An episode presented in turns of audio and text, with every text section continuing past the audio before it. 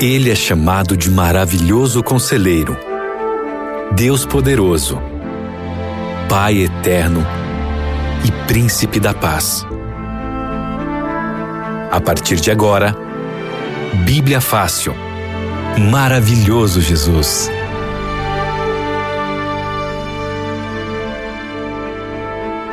E nós já estamos ao vivo Ele aqui na é Rádio Novo de... Tempo. Muito bom ter a sua companhia aqui na melhor sintonia. Seja muito bem-vindo ao programa Bíblia Fácil e a gente nessa nova série falando sobre o maravilhoso Jesus. Muito bom ter você acompanhando a nossa programação em casa, no carro, no trabalho, onde quer que você esteja aí no seu estabelecimento comercial, tá trabalhando na roça, ouvindo a Novo Tempo. Ei, um abraço para você, meu amigo, minha amiga, tá na construção civil. Obrigado aí pelo carinho da audiência também. E para você que acompanha a reprise desse programa, seja muito bem-vindo também ao programa Bíblia Fácil Maravilhoso Jesus. Por aqui na comunicação, Abinal Júnior, tendo o prazer da sua companhia, junto com ele, pastor Arilton Oliveira. Bom dia, pastor. Todos os amigos ouvintes da Novo Tempo, que alegria, todas as segundas às 11 da manhã, poder estar com você aqui para falar de um tema tão especial. Falar do maravilhoso Jesus, esse Cristo que por nós deu sua vida e nos garantiu o direito de vida eterna. E em breve, ele voltará para buscar a todos nós. Por isso, seja muito bem-vindo ao programa de hoje. Amém, seja muito bem-vindo e você pode participar também junto com a gente por aqui, ok? Pode mandar a sua pergunta dentro do tema que a gente está trazendo para o nosso WhatsApp, que é o 12981510081. Anota aí, já, já deixa anotadinho para quando surgir aquela dúvida, aquela pergunta, para você já mandar para a gente também, tá bom? Anota aí, 12981510081 ok? E o assunto de hoje, que a gente conversa aqui, é, continuando essa série falando sobre o maravilhoso Jesus, é, a gente vai falar um pouquinho sobre. A gente vai falar, falar um pouquinho sobre o sacrifício de Jesus é, e eu convido você então a participar junto com a gente.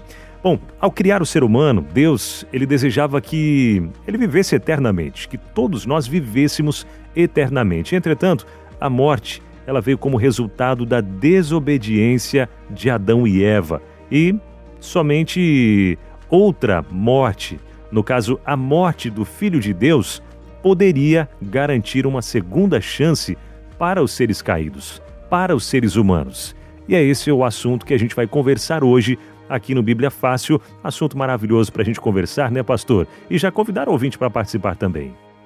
É isso aí. Nós temos que entender que o plano ideal de Deus não foi que o homem morresse, né? A morte não fazia parte da do plano original de Deus. Infelizmente, por causa do pecado de Adão e Eva, o ser humano tornou-se agora mortal. Mas como Deus não foi surpreendido pelo pecado por ser onisciente, um plano havia sido estabelecido caso o homem pecasse. E como o homem pecou, um plano foi feito. Verdade. Agora, a gente já começando aqui com as perguntas, pastor. É, assim que o homem pecou, assim que Eva provou do fruto, levou para Adão, Adão provou o fruto também. É, eles se esconderam de Deus. Quando eles ouviram a voz de Deus, eles se esconderam. Deus foi atrás deles, chamando eles, e nesse momento eles se escondem. Mas por que, que eles se esconderam? Veja, o primeiro, a primeira consequência do pecado abinal foi o medo. Uhum. Você veja que não era para existir medo. A gente não deveria sentir medo de nada. Medo é uma consequência do pecado. Agora, aqui em Gênesis capítulo 3, verso 8, fala desse medo. O texto diz assim, Gênesis 3, 8. Quando ouviram a voz do Senhor Deus, que andava no jardim pela viração do dia, esconderam-se da presença do Senhor Deus, o homem e sua mulher, por entre as árvores do jardim. Veja, o medo foi a primeira consequência do pecado. E eles se esconderam porque eles haviam desrespeitado a orientação divina e comeram do fruto proibido. Então, aquele, aquela árvore a, do conhecimento, da ciência do bem e do mal, que estava ali no jardim do Éden, era um teste para Adão e Eva. E caso eles fossem leais, fossem fiéis a esse teste, o ser humano seria integrado à família celestial, viveria eternamente. Mas infelizmente eles falharam no teste. E agora que eles comeram do fruto proibido, quando Deus veio visitá-los, eles tiveram medo.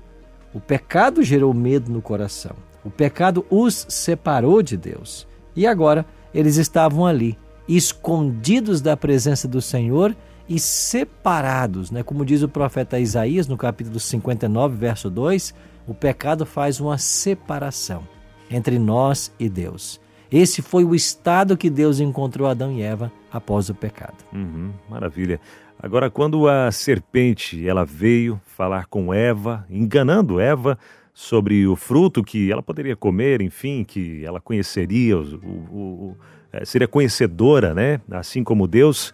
Ah, após tudo isso, né? Deus vir né, atrás do, do ser humano, como o senhor explicou, Deus ele fez uma promessa a Adão e Eva.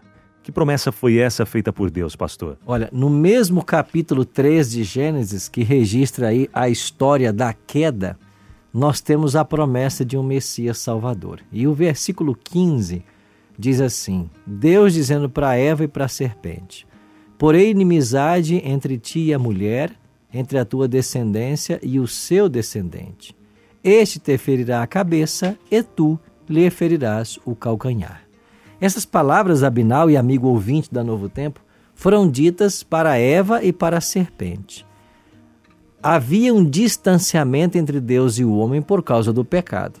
E por causa do pecado, o homem agora havia tornou-se semelhante à serpente, uhum. que enganou Eva. Só que agora Deus diz assim: Eu vou colocar inimizade entre vocês. Ou seja, esta semelhança que o pecado causou não será para sempre.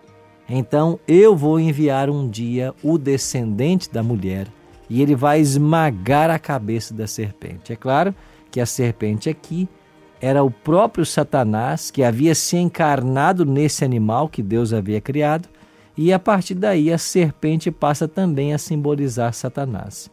É por isso que lá em Apocalipse ela é chamada de a antiga serpente. O diabo é chamado de a antiga serpente. Então, quando Deus promete um libertador em Gênesis 3,15, alguém viria para resolver o problema do pecado. Muito bem, chegou para a gente uma pergunta aqui, o Derivaldo, ele é de Itacaré, na Bahia, e ele quer saber quando Deus falou ali para Adão e Eva, né, que se eles comessem daquele fruto, certamente eles morreriam. Ele quer saber que morte é essa que Deus falou para Adão e Eva. Que tipo de morte? Será que era uma morte imediata? Será que é, qual seria né, o caráter dessa morte? Esta morte é tanto física quanto espiritual. Veja, por que morte física? Porque eles se separaram de Deus e agora o destino seria a morte. É claro que não morreram imediatamente, mas a morte passou a ser o destino certo de cada ser humano. E a Bíblia declara em Gênesis que Adão viveu 930 anos e depois morreu. Por que morreu? Por causa do pecado que ele havia cometido. Então há morte física. Mas também, quando Deus disse, alertou de que eles morreriam, Deus está também falando da questão espiritual. Porque alguém separado de Deus é alguém morto espiritualmente. Então, essa morte de Gênesis pode ser interpretada tanto quanto a morte física como a morte espiritual. Adão passaria a ter os seus dias contados e morreria, e ele estava separado de Deus, morto espiritualmente. A não ser, Abinal e amigo ouvinte, que alguma coisa fosse feita para remediar esse quadro terrível. Certo. Mais uma pergunta que chegou para a gente aqui, pastor, é da Rosineri. Rosineri, ela é de Vila Velha, Espírito Santo. Conhece, né, pastor? Conheço lá, as boas praias de Vila Velha. Verdade, hein? E ela diz o seguinte, ó, a minha pergunta é, se Adão não tivesse aceitado ali comer o do fruto, vocês acham que Eva teria sido punida sozinha? Deus teria feito outra companheira para Adão? O que aconteceria se ele não tivesse comido o fruto, pastor? Bom, quando vamos para Ezequiel, capítulo 18, né? Ezequiel ensina que a alma que pecar, essa morrerá. Ou seja, ninguém morre pelo pecado de outro. Então, Eva certamente morreria algum dia. Mas como Deus fez uma provisão de salvação, Eva passou a ter o direito agora à ressurreição e à vida eterna.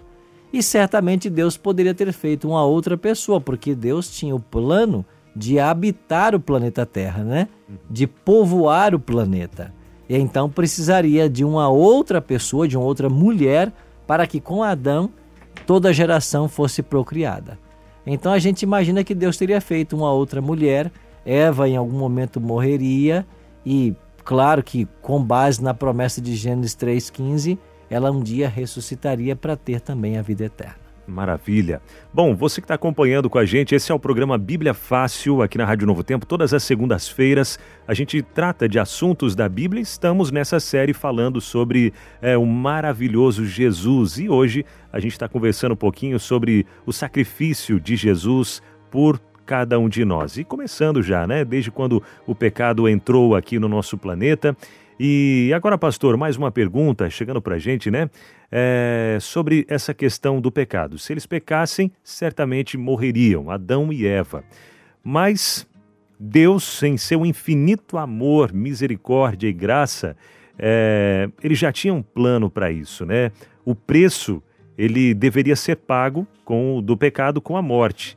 Mas é, Deus já tinha providenciado um plano caso o homem viesse a pecar, né? Um resgate.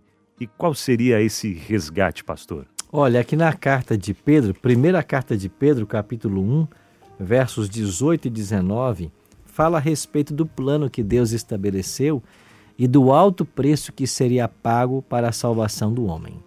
Primeira carta de Pedro, capítulo 1, versos 18 e 19, lemos assim: sabendo que não foi mediante coisa corruptível, como prata ou ouro, que fostes resgatados do vosso fútil procedimento que vossos pais vos legaram, mas pelo precioso sangue, como de cordeiro, sem defeito e sem mácula, o sangue de Cristo. Esse foi o preço, Abinal e amigo ouvinte, pago por nossa salvação: o sangue do cordeiro. João Batista declarou que Jesus é o Cordeiro de Deus que tira o pecado do mundo. Cristo veio a esse mundo e, como havia sido prefigurado lá no santuário, quando cada animalzinho era sacrificado e morria pelo perdão dos pecados dos israelitas, esses animais que morriam no santuário, eles apontavam um dia para a morte de Jesus na cruz. E foi isso mesmo que aconteceu. No tempo certo, marcado por Deus, Cristo veio a esse mundo dar a sua vida por todos nós. E ao morrer naquela sexta-feira, lá no Calvário, ele estava morrendo a morte de Adão, a morte de Eva, a nossa morte. Ele pagou o preço da penalidade do nosso pecado, para que nós pudéssemos ter vida. E como ele mesmo declarou, vida em abundância. Então nós hoje temos direito à salvação. E a salvação é pela graça, mas ela custou um alto preço. Ela custou o sangue do Filho de Deus. É por isso, Abinal, que todos nós temos que encarar esse assunto com muita seriedade. Uhum. Porque todos nós temos à disposição hoje o dom da graça, da vida eterna. Mas muitos ainda não deram atenção a esse chamado divino e vivem como se o nosso fim fosse aqui na terra. Não, nós somos criados para viver eternamente. E daqui a pouquinho Cristo vai voltar para nos levar para os céus. Amém. Que tremendo amor esse, né, de Deus por nós, enviar o seu filho unigênito para morrer em nosso lugar, né? Se todos pecaram, então a humanidade ela estaria condenada a morrer, mas graças a Cristo Jesus, né?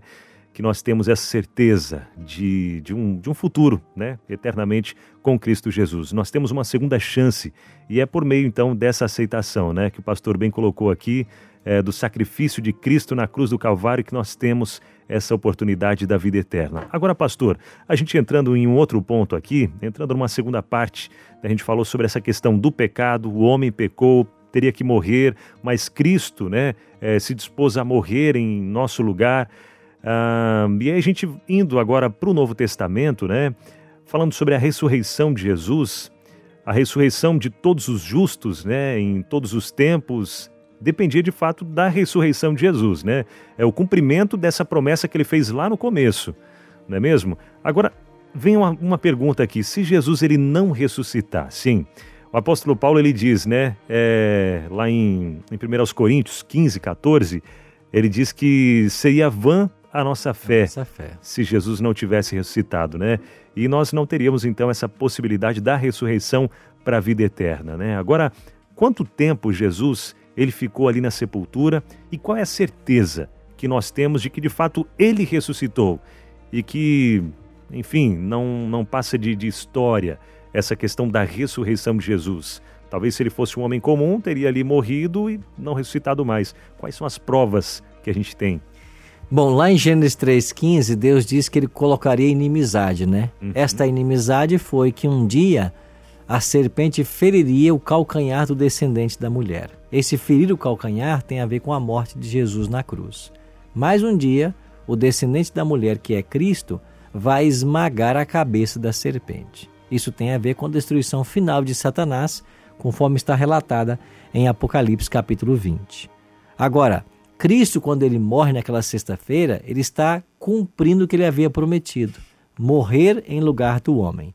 E por quanto tempo ele ficaria na sepultura? Ele havia dito isso para os discípulos. Aqui em Mateus 12, 40, Jesus diz assim: Porque assim como Jonas esteve três dias e três noites no ventre do grande peixe, assim o filho do homem estará três dias e três noites no, no coração da terra.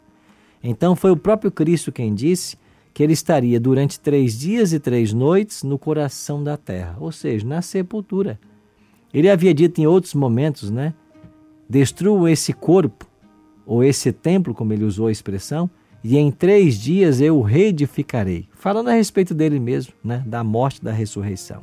Então Cristo esteve três dias na sepultura. É claro que não foram três dias completos, porque a Bíblia apresenta um tipo de contagem que nós chamamos contagem inclusiva.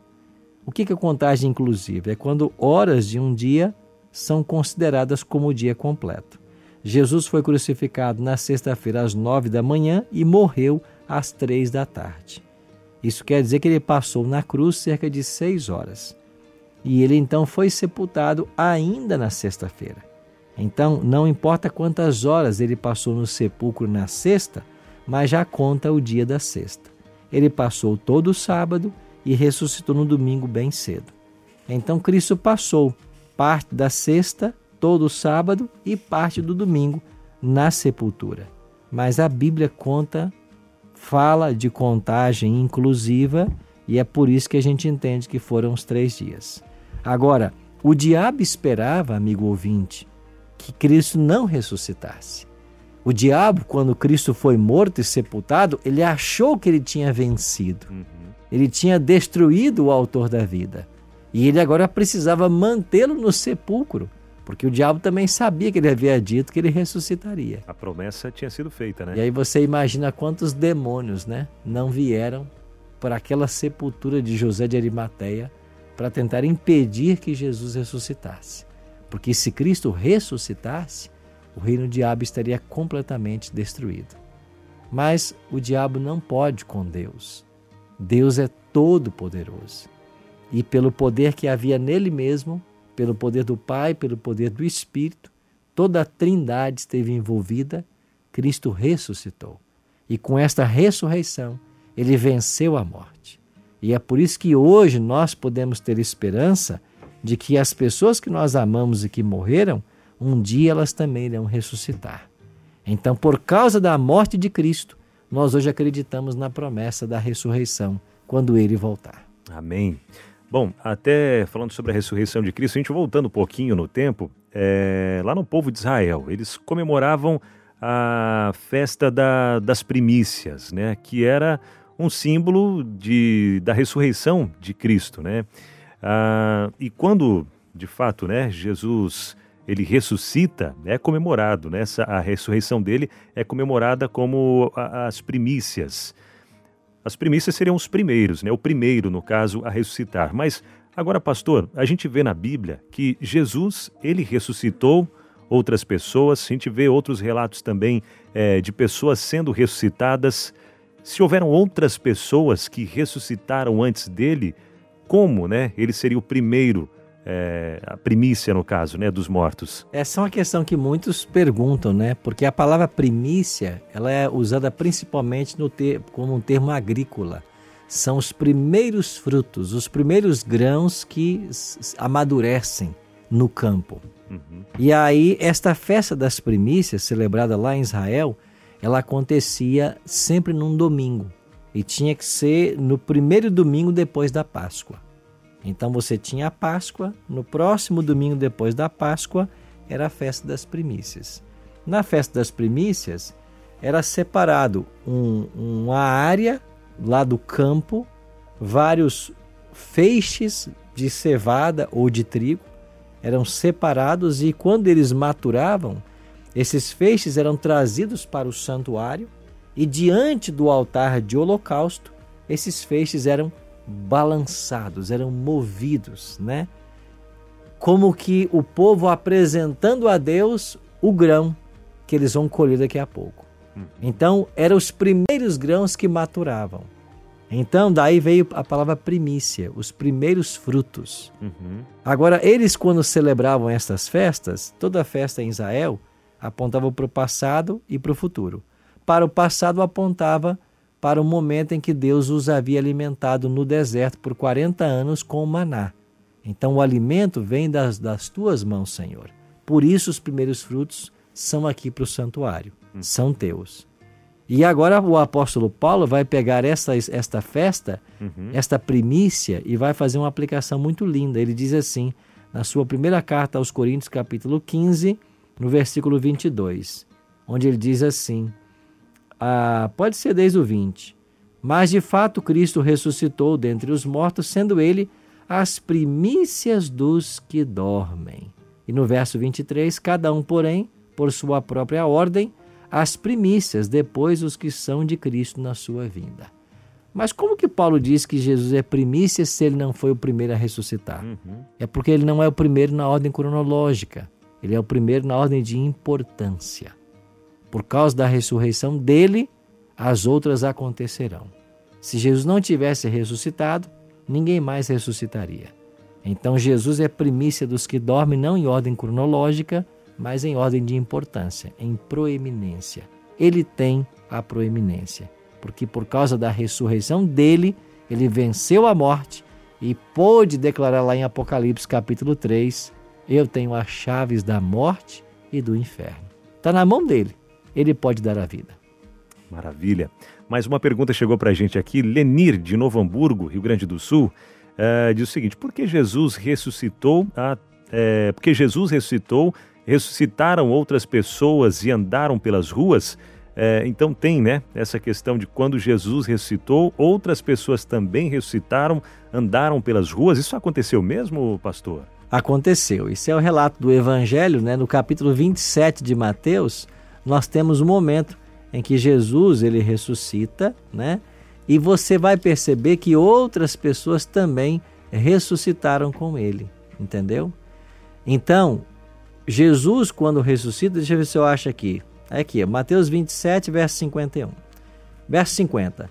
E Jesus, clamando outra vez com grande voz, entregou o Espírito. Mateus 27, 50. Jesus morreu. Verso 51. Eis que o véu do santuário rasgou-se em duas partes, de alto a baixo, tremeu a terra, fenderam-se as rochas, abriram-se os sepulcros, e muitos corpos dos santos que dormiam ressuscitaram. E saindo dos sepulcros depois da ressurreição de Jesus, entraram na Cidade Santa e apareceram a muitos. Veja, quando Jesus ressuscita, ele também provocou uma outra ressurreição de vários santos. A Bíblia não dá o nome desses santos, mas esses santos que ressuscitaram, eles foram para a Cidade Santa, que é outra expressão para Jerusalém, e apareceram a muitos moradores de Jerusalém. E esses aqui foram levados com ele também como primícias do seu trabalho. Então Jesus, quando foi assunto aos céus, ele já levou um grupo de salvos, de santos, que ele ressuscitou por ocasião da ressurreição dele. Para quê? Para dizer, olha, eu sou a primícia, mas aqui também já estão as primícias, os primeiros frutos que eu estou trazendo para os céus, como prova de todos os outros que virão um dia quando ele estabelecer o seu reino da glória. Maravilha. Bom, nosso tempo já está um pouquinho avançado, mas dá tempo de trazer essa última pergunta aqui, pastor até nesse ponto que o senhor colocou aqui, né? Daqueles dos santos que foram ressuscitados e subiram ao céu com Jesus, né? Então, quando Jesus voltar, os mortos em Cristo, eles também ressuscitarão, né? E agora o que eu preciso fazer para estar entre eles, caso eu não esteja é, vivo quando Jesus voltar, se eu né, descansar o sono da morte? quando Jesus voltar, o que eu preciso fazer, pastor, para quando ele voltar, eu também estar entre esses salvos para viver na eternidade junto com Cristo? Olha, a resposta está aqui em Apocalipse 21, 27, que fala da Cidade Santa, por onde os salvos vão entrar, e diz assim: Nela, na Cidade Santa, nunca jamais penetrará coisa alguma contaminada, nem o que pratica a abominação e a mentira, mas somente os escritos no livro da vida do Cordeiro. O Cordeiro que morreu, ele está escrevendo um livro. E quem tem o um nome no livro dele vai entrar no céu. Então, amigo ouvinte da Novo Tempo, você que nos acompanha também aqui na nossa live no Instagram, se você quer entrar um, um dia no céu, você precisa ter o seu nome no livro da vida do Cordeiro. E como é que eu faço para ter o meu nome lá? Uhum. Eu preciso aceitar a Cristo como meu salvador pessoal e passar pelo santo batismo. É isso que nós precisamos para um dia estarmos nos céus. Amém. Inclusive, até foi essa pergunta que acabou de chegar para a gente aqui da Cris. Ela mora em Maringá, no Paraná, e ela disse que perdeu o seu filho com, eh, pela, pelo câncer, né? Há um ano e cinco meses. Ela diz que sofre muito, a vida dela não tem sido fácil. E ela, a pergunta dela é a seguinte, né? Minha pergunta é: se eu perder a salvação, não verei mais o meu filho? Então, esse ponto que o senhor colocou, né? A gente precisa se preparar. Estar preparado se a gente quiser rever os entes queridos. É isso, pastor? É isso mesmo, viu, Cris? Deus está preparando um céu para você e para o seu filho que se foi. E se você pretende reencontrá-lo, você precisa se preparar. As pessoas que se perderem não viverão com os seus entes queridos na eternidade. É por isso que eu e você precisamos nos preparar. Que o seu coração se abra à influência do Espírito Santo hoje, para que você tome a decisão certa e que Deus um dia dê o grande reencontro para você com seu filho. E que Deus te conforte. Amém. Vamos finalizar com oração então? Vamos, vamos orar. Nosso Pai querido, obrigado por esse curto período que passamos aqui refletindo na tua palavra. Que o teu bom e santo Espírito cuide de todos nós. E quando o Senhor voltar em glória e majestade, nós queremos estar entre aqueles que vão olhar para os céus e dar as boas-vindas ao Senhor. Cuida de todos nós nesse dia. Abençoe a cada amigo ouvinte que esteve agora sintonizado com a gente. Oramos em nome de Jesus. Amém. Amém.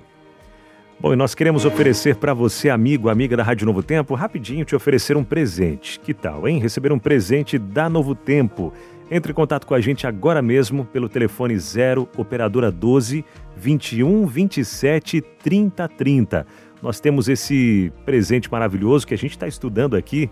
É, o maravilhoso Jesus. Esse material você encontra no site biblia.com.br. Esse nós não temos material físico, apenas no site, mas tem vídeos, videoaulas ali para você poder acompanhar também biblia.com.br. E se você quiser receber algum outro estudo, material impresso, você pode entrar em contato com a gente pelo telefone 0 operadora 12 21 27 31 21 0 operadora 12 21 27 31 21. Por aqui a gente finaliza então o nosso programa Bíblia Fácil. Pastor, até a próxima segunda, se Deus quiser. É isso aí, pessoal. Muito obrigado. Um abraço carinhoso para todos vocês. Até semana que vem.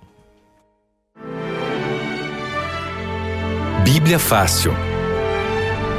Maravilhoso Jesus.